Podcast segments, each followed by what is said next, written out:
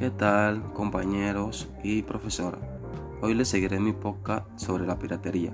En este caso le hablaré de la piratería en otras formas de violencia en el mar, el robo a mano armada a bordo de buques y el terrorismo marítimo. La piratería no es la única forma de violencia que puede producirse en el mar. La tipología de actos que pueden poner en peligro la seguridad de la navegación marítima es muy amplia. Entre ellos destacan el robo a mano armada a bordo de buques, actos que en esencia constituyen en actos de piratería, pero que no se producen en alta mar, sino en aguas territoriales. En el territorio marítimo, otro tipo de manifestación violenta en el mar que aparece a partir de la segunda mitad del siglo XX y cuya principal característica es su contenido político. Sobrino, Heredía y Vázquez Gómez se refieren a este conjunto de actos ilícitos como formas renovadas de piraterías. Estos autores entienden que la piratería ya no aparece únicamente bajo su forma tradicional, es decir, como actos ilícitos de violencia, depredación y detención en alta mar con un motivo privado, sino que en frecuencia la piratería se lleva a cabo en aguas territoriales o por razones en las que el propósito personal se confunde o da paso a una intencionalidad política.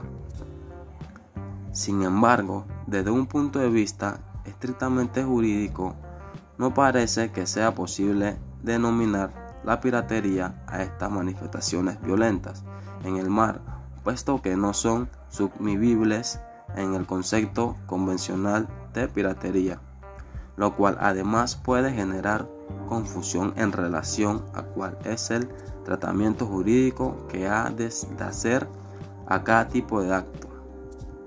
Si la diversidad de las nuevas formas de violencia pueden desarrollarse en medios marítimos han desbordado el concepto jurídico internacional de piratería. El principio de legalidad impide que su represión pueda llevarse a cabo aplicando el artículo 101 y además disposiciones de la CNUDM. Otras cuestiones diferentes en que desde la perspectiva criminológica exista cierta similitud entre la piratería y otra forma de violencia en el mar. Convergencia que puede admitirse en el caso del robo a mano armada, en el que el modus operandi y el intercriminis e incluso el elemento subjetivo que origina la acción delictiva es análogo a la piratería con la exposición del lugar de comisión del ilícito. Pero no en caso el terrorismo marítimo, aunque pueda producirse algún tipo de conexión entre ambos fenómenos, el terrorismo constituye en tipo criminalidad diferente a la piratería, fundamentalmente por el animus que subyace a cada acto delictivo o por el objetivo que se pretende alcanzar a través de cada una. El conjunto de las formas de violencia en el mar que ponen en peligro a la seguridad de navegación marítima deben ser entendidas como integrantes de la categoría más amplia de actos ilícitos contra la seguridad de navegación marítima.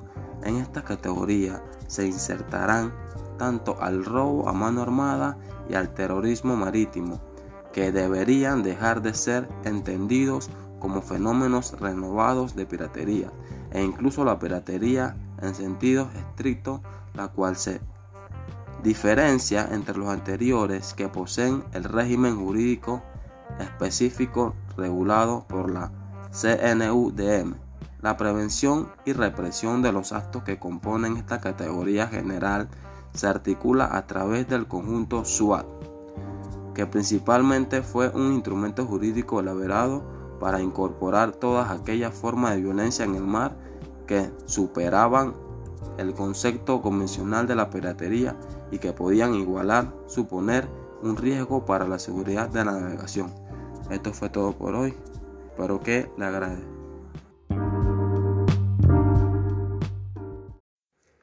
Hola, ¿qué tal compañeros y profesoras?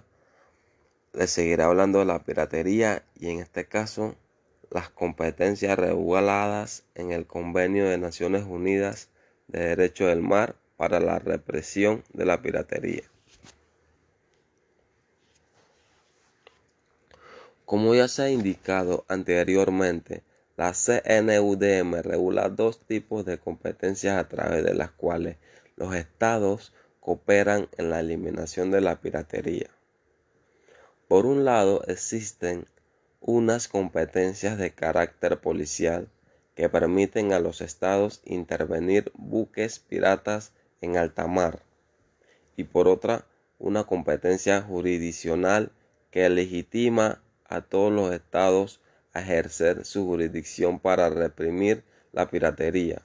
Esta competencia que tienen carácter potestivo o facultativo suponen una expresión en el artículo 92.1 de la CNUDM que se justifica por la necesidad de mantener el orden jurídico de la alta mar definiendo en la CNUDM y para prevenir y evitar que los actos de piratería queden impunes en el ser realizados en un espacio en el que no exista un poder policial universal. En el artículo 92.1 se establece que los buques en el alta mar están sometidos a de forma exclusiva a la jurisdicción del Estado cuyo pabellón enarbolan.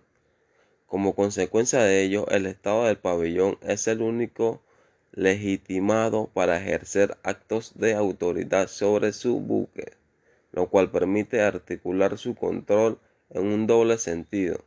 Por un lado, los estados han de evitar que sus buques se excedan de ejercicios de los derechos derivados del principio de la libertad de los mares reconocida por la CNUDM e igualmente deben proteger a sus buques frente a los abusos de otros buques.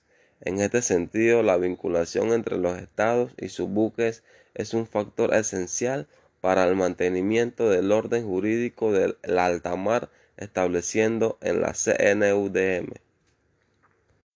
No obstante, la posibilidad de que el Estado no pueda controlar de manera efectiva las actividades ilícitas que puedan realizar en sus buques y correlativamente la imposibilidad de proteger los buques en la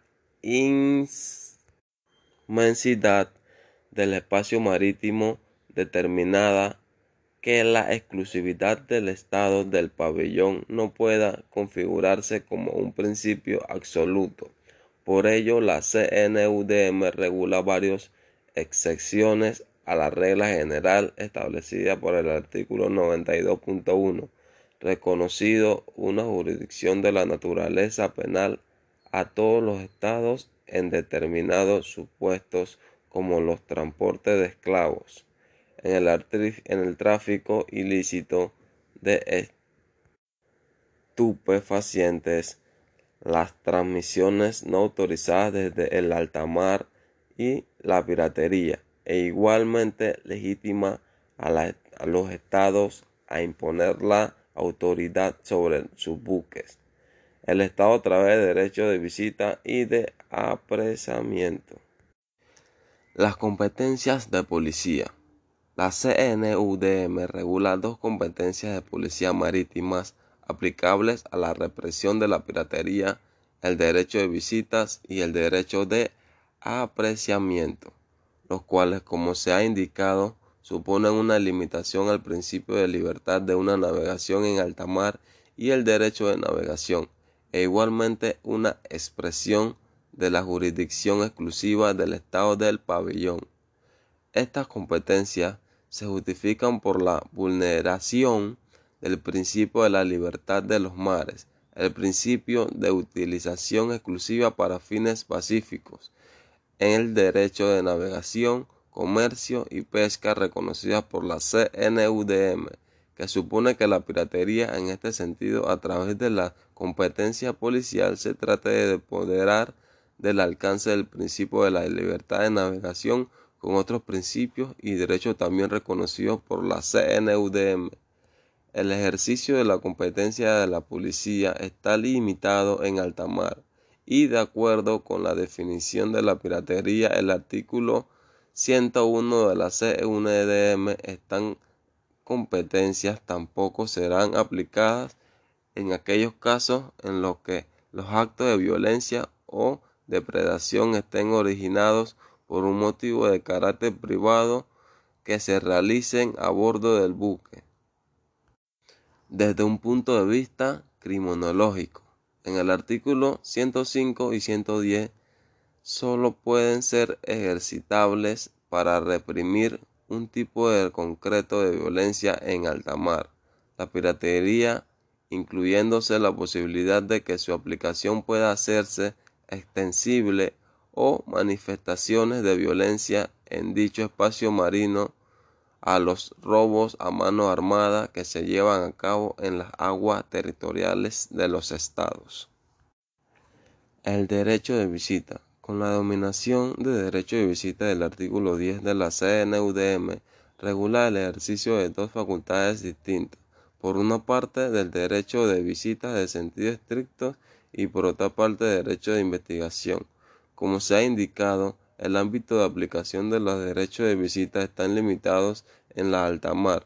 Sin embargo, una interpretación conjunta del artículo 110.1 y del artículo 101 de la C1DM indica que esta facultad es también aplicable a aquellos lugares que no son sometidos a la jurisdicción de ningún Estado, puesto que la carecería del sentido de reconocer un poder de policial para la represión de piraterías en alta mar y no en un lugar que no pertenezca a la jurisdicción de ningún Estado cuando ambos forman parte de la definición de actos de piraterías. Muchas gracias.